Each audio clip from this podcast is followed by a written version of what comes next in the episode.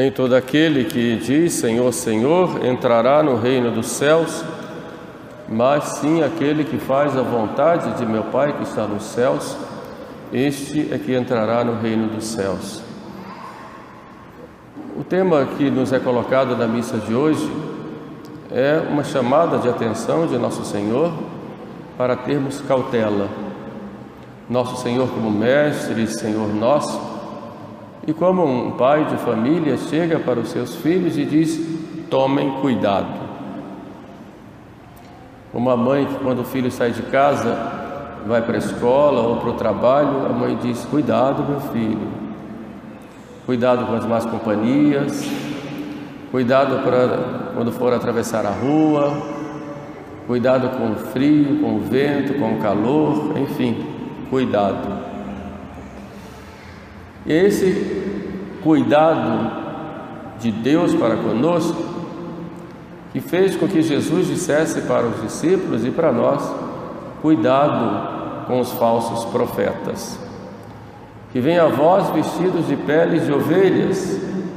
É claro que são lobos e que se aparecessem como lobos assustaria e as pessoas não iriam, mas vêm com peles de ovelhas por dentro são lobos ferozes que querem não a salvação das ovelhas, mas querem as ovelhas para si, não para nosso Senhor e para a igreja. Nós temos o um compromisso com as almas e não podemos querer as almas para nós, e sim as almas para nosso Senhor, para a igreja. O que é um falso profeta? Primeiro perguntemos o que é um profeta. O profeta é aquele que fala em nome de Deus. Todo aquele que fala em nome de Deus é dotado do profetismo. Na realidade, o profeta por excelência é Jesus, porque é o Filho que vem nos dar a conhecer tudo aquilo que o Pai nos mandou, mandou que Ele nos desse a conhecer. Pelo batismo, todos nós somos cada um na sua, na sua condição, seja como, seja como, como pai, como mãe, como catequista, também tem um certo grau de profetismo, somos profetas. Mas o profeta de que nós falamos aqui são aqueles que receberam o sacramento da ordem, são os sacerdotes e os bispos. Nós somos profetas no sentido, no sentido próprio da palavra, porque estamos aqui em nome de Deus pelo sacramento que nós recebemos. Mas há também aqueles que se dizem profetas e não são. Então, o falso profeta é aquele que se diz profeta e não é profeta, ou seja, que diz que fala em nome de Deus, mas não fala em nome de Deus porque não tem um mandato para isso. E esse mandato é dado por Deus através da igreja. Ou é falso profeta porque, embora falando em nome de Deus, porque tem o mandato para isto, ele não fala aquilo que Deus quer. Portanto, o falso profeta pode ter esse duplo sentido ou esse duplo aspecto. Não é fácil nós distinguirmos qual é o falso profeta. E nosso Senhor coloca alguns, algumas, nos, nos mostra algumas, alguns aspectos desse falso profeta. A igreja, como legítima intérprete da Sagrada Escritura e como depositária do tesouro da fé, a igreja nos indica três espécies de falso profetismo. Eu, e que eu vou resumir aqui para vocês. É, o primeiro é a heresia. O que é a heresia? A heresia é a negação pertinaz de uma verdade da fé. Nós temos um tesouro da fé que foi dado à igreja para que a igreja guardasse e transmitisse através dos séculos, e transmite isso através do seu magistério. Quando se nega uma dessas verdades da fé, seja aquelas, aquelas verdades que estão na Sagrada Escritura, diretamente ensinada por nosso Senhor, seja aquelas verdades de fé que têm conexão com essas outras verdades, quando se nega isto, uma delas, nós temos aí uma heresia. E o herege é aquele que nega pertinazmente isto. Uma vez chamada a atenção, corrigido, continua negando. Porque a heresia pode ser heresia material, a pessoa não sabe. Pode ser formal, ou seja, quando a pessoa foi chamada a atenção, mostraram os erros e ela continua negando essas verdades da fé. Isso houve sempre na igreja, porque o inimigo sempre penetrou para destruir a igreja por dentro. A primeira grande heresia da igreja foi o gnosticismo, que era uma espécie de esoterismo que levava a pessoa a achar que na verdade ela era o próprio Deus e autora das próprias leis e que encontraria a salvação em si mesma. Essa heresia do gnosticismo se difundiu na igreja primitiva. O Papa tem chamado a atenção do gnosticismo moderno que tem acontecido hoje dentro da igreja, essa heresia, em que as pessoas querem fazer um jeito próprio de crer. Esse é meu jeito de crer. Então termina cada um construindo para si a sua própria igreja e a sua própria, é, o seu próprio conjunto de fé. Nisto eu acredito, naquilo não. É o gnosticismo. Uma outra grande heresia, também do início da igreja, do século IV, e depois foi pelo quinto e sexto, foi a heresia do arianismo, em que essa heresia foi, foi feita e espalhada por um sacerdote chamado Ario, que conseguiu apoio de vários bispos, inclusive, e se disseminou pela igreja, negando que Jesus Cristo tinha a mesma natureza do Pai na verdade negava a própria Trindade. Cristo era a maior das criaturas, o primeiro criado, mas era criado, não era Deus. E essa heresia se espalhou por toda, toda a igreja durante séculos e provocou inúmeras divisões, ao ponto de São Jerônimo dizer certa vez: o mundo de repente acordou e viu-se ariano. Falava-se do caso lá de Constantinopla, em que havia sido tirado um bispo ariano, colocado um bispo católico, depois esse bispo católico foi expulso. Numa noite de manhã cedo era um bispo ariano, viu-se ariano. E assim houve grandes, grandes concílios e perseguições, inclusive a vários, a vários bispos, dos quais se destacam dois, Santo Atanásio, que foi expulso da sua diocese cinco vezes, e São Hilário de Poitiers, Santo Atanásio em Alexandria, Santo Hilário de Poitiers nas Gálias, onde hoje é a França. Portanto, foi uma grande heresia e o inimigo não para. E daí na história apareceram várias. Na Idade Média nós temos lá os cátaros ou albigenses, que formavam uma verdadeira seita gnóstica e que era contra o sacerdócio, contra a família, contra a matéria, dizendo que a matéria era má, e a igreja teve que instalar a Inquisição, porque juntamente com a heresia eles vinham com crimes, os reis, sobretudo, é, pressionaram, digo aqui entre aspas, a igreja para que agisse com a Inquisição, e foi exatamente para combater a heresia que se infiltrava em toda parte. Hoje nós temos a heresia do modernismo, que foi denunciada por São Pio X na encíclica Pascendi, aconselho que vocês conheçam, leiam a Pascendi, é que São, São, São Pio X denuncia dizendo que a é a síntese de todas as heresias, porque termina negando a própria possibilidade da pessoa atingir a verdade. Papa Bento XVI vai além e fala da ditadura do relativismo, isso também dentro da igreja, em que tudo é relativo. Cada um termina fazendo para si o seu próprio modo de crer. E o que é pior, termina divulgando isso dentro da igreja.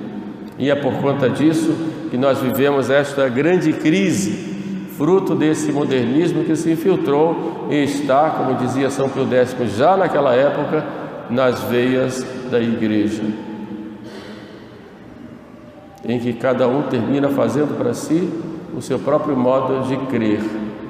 O Papa denuncia uma outra heresia hoje, que é o, isso o Papa Francisco, que é a heresia do pelagianismo, em que as pessoas acham que vão se salvar sem merecimento, sem necessidade de obras. Então, ou as obras é que vão eh, sem a graça, eu quero corrigir aqui, sem a graça de Deus, as pessoas vão se salvar. Isso é algo perigoso, sem mim nada podeis fazer, diz nosso Senhor.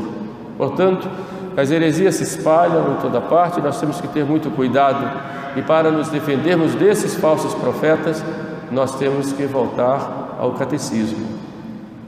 Então todo mundo deve conhecer o catecismo de trás para frente, de frente para trás, como um, meio de se proteger e não se deixar levar pelas heresias.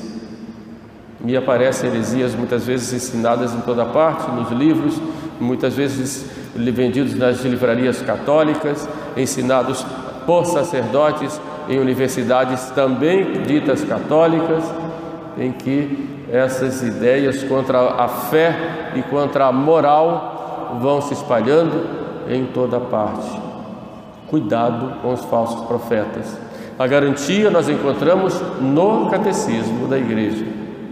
Ali sim se coloca o que a igreja ensina, como é, é, vem ensinando desde o início até os dias de hoje. Então, esse é o primeiro grande falso, profeta que se espalha, não fora, também fora. Nós temos aí o caso dos protestantes e tudo mais, mas dentro da igreja.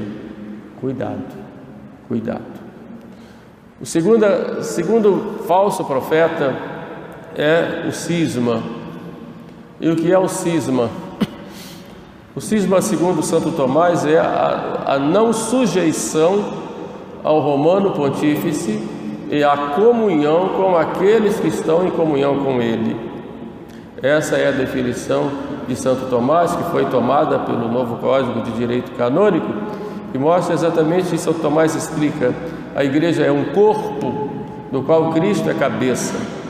E continua Santo Tomás, o romano pontífice, ou seja, o Papa, ele faz as vezes de Cristo, é vigário de Cristo, cabeça e o não querer esta, este corpo está, ou algum membro do corpo está ligado à cabeça, ou sujeito à cabeça, e não querer estar em comunhão com os outros membros, aí são dois aspectos, os outros membros que estão unidos à cabeça, a pessoa se torna cismática. Isso é um grande perigo, sobretudo nessa época de grande crise, em que aparecem grupos aqui e acolá, como uma espécie de magistério paralelo e ah, colocando-se na posição de que guiados, põe entre aspas, pelo Espírito Santo, terminam julgando os próprios documentos oficiais da igreja e do magistério.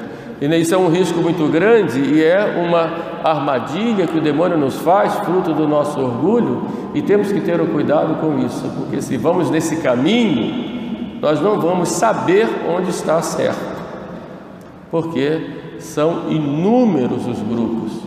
E dentro da igreja hoje, tanto de um lado mais progressista quanto do lado mais tradicional, se disseminam aqui e acolá inúmeros grupos que se arvoram como os detentores da verdade e espalham suas, suas interpretações diante da crise que nós enfrentamos mas sempre com o sentido de dizer: quem não estiver conosco está condenado. Isso é um perigo e é a característica da seita.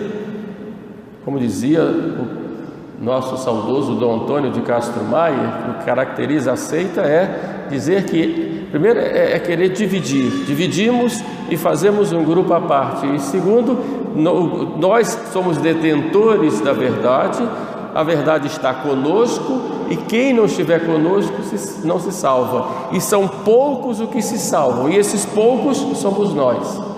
Isso vai contra aquilo que Jesus Cristo nos ensina a respeito da igreja, quando diz para Pedro: Eu roguei por ti para que a tua fé não desfaleça, e tu, uma vez convertido, confirma os teus irmãos na fé. E se eu digo que a fé de Pedro desfaleceu, eu estou dizendo que a oração de Cristo não foi atendida pelo Pai. Então temos que ter muito cuidado com certas afirmações nesse sentido, porque tem consequências muito sérias para a nossa vida de católicos. Então, quando, quando nós não queremos a comunhão com a sé de Pedro e nos, não nos sujeitamos a essa comunhão com a sé de Pedro ou com aqueles que estão em comunhão com Pedro, nós nos tornamos cismáticos. E infelizmente são inúmeros os grupos cismáticos hoje no mundo. Como repito, tanto de um lado mais progressista quanto de um lado mais tradicional. Falando do lado mais tradicional, nós somos somos somos não gosto muito dessa questão de lado porque somos católicos, mas nós nós queremos é, nós nos preocupamos com essa crise da igreja, mas o grande problema é que nós somos muito divididos. Todos nós vemos que existe uma crise, mas cada um encara a crise de uma forma. E o que é pior, né? coloca seu modo de encarar, de ver a crise como o modo ideal e único, e condena todos os outros. Até hoje, se viesse um Papa, digo entre aspas, tradicionalista, como nem ele encontraria a unidade entre os tradicionalistas, porque eles são tão divididos que quando alguém se converte para a igreja fica logo em dúvida para que grupo ou para que lado eu vou. Essa tendência cismática que existe de querermos fazer igrejas paralelas é um perigo e é uma armadilha do demônio para nos dividir e, que é pior, para impedir ou neutralizar qualquer reação sadia dentro da igreja contra a crise e os desmandos que nós enfrentamos e que são muito grandes. São muito grandes em todos os setores repito, São Pio X, nas veias da igreja. E posso dizer isso com conhecimento de causa e vivendo isso, aí digo nas minhas próprias veias,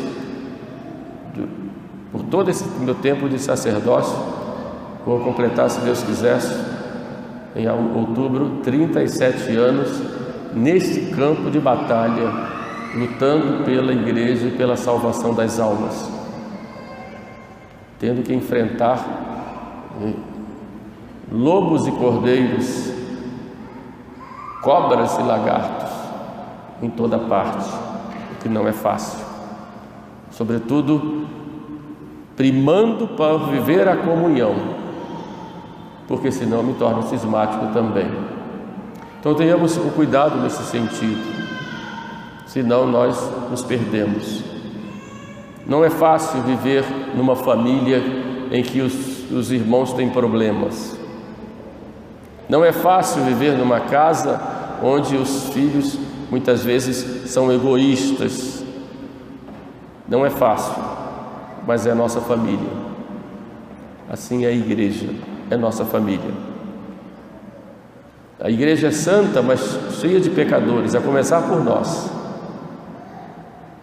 E nós temos essa tendência de julgarmos os outros como pecadores e não nos julgamos também. Por isso Jesus diz: cuidado, porque o falso profeta pode estar dentro de você mesmo e não só fora. Um terceiro aspecto do falso profeta, ou um terceiro tipo, melhor dizendo, de falso profeta, são os apóstatas. O que é apostasia? Apostasia é a negação de todas as verdades da fé. A pessoa simplesmente abandona a fé.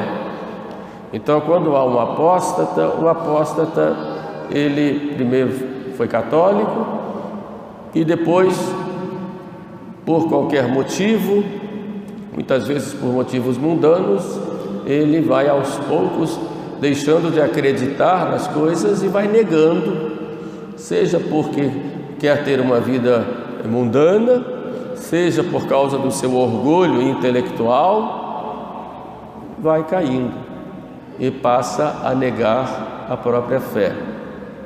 É um fenômeno moderno, hoje, o abandono formal da Igreja Católica. Em alguns países, a gente vê, sobretudo na Europa, as pessoas chegarem e pedirem até para tirar os nomes da, do livro de batismos. Já aqui na, na Cúria, aqui do Rio, de vez em quando chega, sobretudo da Alemanha, da Suíça, chegam pedidos de pessoas que lá já fizeram uma defecção formal da fé e chegam para a gente anotar aqui no livro de batismo, ó, esse aqui fez a defecção formal, então tem, querem até que tire o nome do livro de batismo. E a gente diz não pode te retirar, porque o livro de batismos ele é um livro de registro de um fato. Mas anote aí ao lado, fez a defecção. Evidentemente se, se tornou excomungado, porque heresia, cisma e apostasia conscientes dão uma pena de excomunhão automática, com todas as suas consequências, é? perde direitos, inclusive na igreja, até nos sacramentos, e, e acontece, tem acontecido muito isto hoje, a apostasia. Mas a grande apostasia que existe não é muito formal, mais material, porque muitas pessoas, embora não neguem formalmente a sua própria fé, terminam na prática vivendo como se Deus não existisse. Então abraçam ideologias contrárias à fé, ideologias já condenadas pela igreja, aderem seitas, é, esotéricas, como por exemplo a Nova Era, ou religiões pagãs, como é, islamismo, budismo, e é, é, é essas religiões de matriz africanas, africana, de modo que a gente vai vendo isso espalhando no meio católico. E vem evidentemente como anjo de luz, como uma coisa boa para atrair e de repente a gente vê o católico deixando, abandonando completamente a sua fé. Isso é a apostasia. Mas a pior apostasia está dentro da igreja, quando, embora não neguem a fé, terminam omitindo omitindo as verdades da fé. Não falando mais de Jesus Cristo como Salvador, colocando Jesus Cristo apenas como um, uma pessoa, uma personagem histórica que deve ser imitada quanto o que ele ensina, quanto a sua moral, ou simplesmente escondendo que ele é o Salvador, não falando mais da salvação da alma, do pecado, do que é o pecado, da realidade do céu, da realidade do inferno, do purgatório. Então, essa omissão de verdades da fé dentro da igreja e tornando muitas vezes a pregação como algo assim meio meloso, meio dengoso, meio para atrair as pessoas para uma espécie de religião de felicidade terrena, sem a dimensão sobrenatural, isto também pode ser caracterizado como apostasia. Então nós temos que ter cuidado com isso. É com relação a essas coisas que Jesus nos chama a atenção. Cuidado com os falsos profetas. Vem a voz com peles de ovelhas, mas por, por, por dentro são lobos ferozes. Vem como anjo de luz, mas não são anjos de luz. Não são anjos de luz. Então temos que ter, temos que ter muito cuidado. Por isso a solução é o catecismo, é a comunhão com a igreja, não nos separarmos nunca da igreja, porque aí nós temos a garantia, a garantia está aí, de que, que dada pelo próprio Jesus, estou convosco todos os dias até a consumação dos séculos. E a nossa igreja não é uma igreja luterana, como queria Lutero, uma igreja espiritual que está no coração de cada um, é uma igreja também institucional, que tem uma hierarquia, que tem um chefe, é uma instituição visível, não é invisível, é visível. Então queremos algo assim invisível, mais do nosso coração ou do coração do nosso, dos nossos, dos nossos, nosso, nosso grupinho? Não. A igreja tem uma visibilidade que senão não pode ser sacramento de salvação se ficar assim ao léu, como se tudo tivesse acabado. Não. Então nós temos que ter esse cuidado. Não nós caímos no cisma, né? E por fim, vivermos a nossa fé para não cairmos na apostasia. E cai na apostasia aos poucos, quando não vivemos a nossa fé, que exige compromisso, exige decisão, mas exige sobretudo humildade para recorrermos sempre a nosso Senhor, que não nega nos dar a graça quando nós necessitamos. Portanto, tenhamos cuidado com o falso profeta. Nem todo que diz Senhor, Senhor, entra no reino dos céus. A igreja nos chama, pois, a atenção disso. Sabemos que vivemos hoje uma época de grande crise, de grande confusão, mas o caminho nosso Senhor já nos traçou, nos deixando aí a igreja. E a barca de Pedro, fora da qual não há salvação. Pensamos, pois, a Santíssima Virgem Maria, que nos socorra sempre, nos dê sempre, não nos deixe cair no, no no nosso orgulho, porque sempre essas quedas são frutos do nosso orgulho. E com muita humildade, sigamos os passos da Virgem e assim estaremos garantidos. Louvado seja nosso Senhor Jesus Cristo.